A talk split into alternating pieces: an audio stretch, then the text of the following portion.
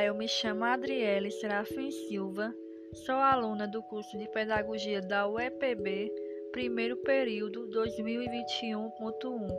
Eu irei falar sobre a escolarização da formação de professores na província da Paraíba no século XIX, entre escola e externato normal.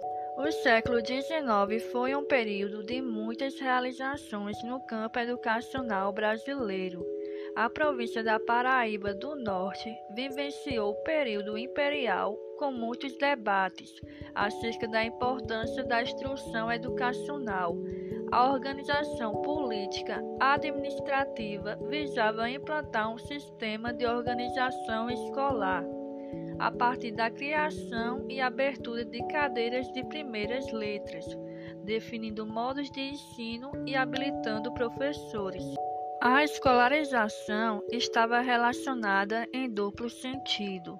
No primeiro, pretendia designar o estabelecimento de processos e políticas ligados à realização de redes de instituições formais, responsáveis pelo ensino elementar da escrita, leitura, cálculo, da moral e religião.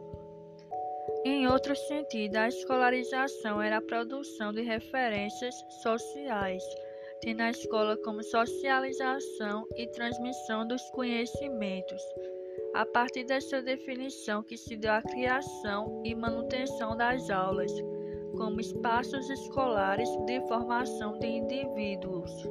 A partir de um regulamento de número 30, em 30 de julho de 1884, foi organizada a instrução pública nos diversos níveis de ensino deu-se a organicidade a uma escola normal, como modelo escolarizado de formação de professores para o ensino primário na província paraibana.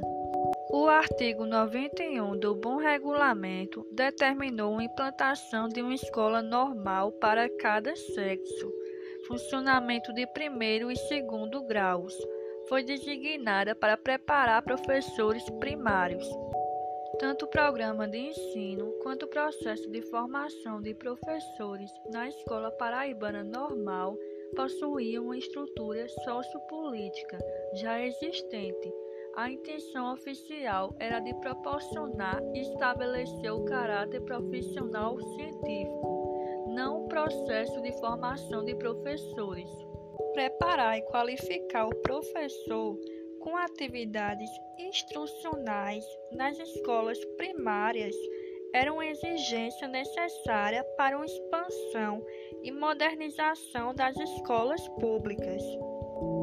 Agora eu irei comentar sobre as cadeiras estudadas pelos futuros professores. Para a cadeira de língua nacional foram selecionados os estudos sobre gramática teórica e prática noções de literatura e exercícios de redação. Para a cadeira de pedagogia estava organizada os seguintes conteúdos: organização escolar, metodologia, educação normal, sua história, educação física e intelectual e a formação técnico-pedagógica dos normalistas, que também estava incluída. Uma cadeira de geografia com o objetivo de transmitir algumas noções e conceitos básicos a serem dominados pelos futuros professores. E o ensino religioso incluía a formação da conduta moral daquele profissional. Uma formação de professores tinha como base os conhecimentos científicos, morais, culturais, com a dimensão técnico-pedagógica.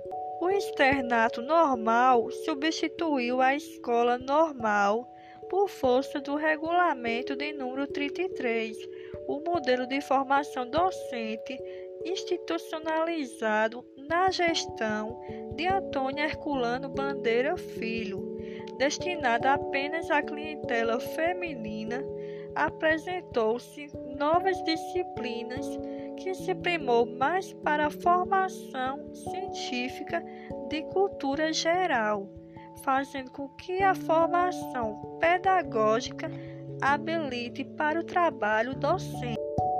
No caso de português, para os dois primeiros anos de curso, foram atribuídos os seguintes conteúdos de gramática, leitura corrente e expressiva em prosa e verso, análise sintática, ortografia e exercícios de redação. Para a matemática ou aritmética, para os primeiros anos foram prescritos estudos sobre numeração e as quatro operações fundamentais.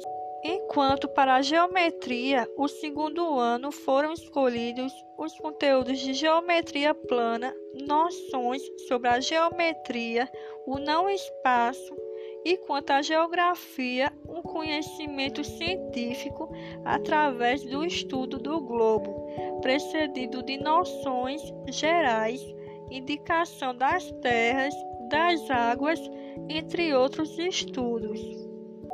Para organizar essa exposição, me baseei na pesquisa da UFPB, da autora Rosemary de Souza Araújo.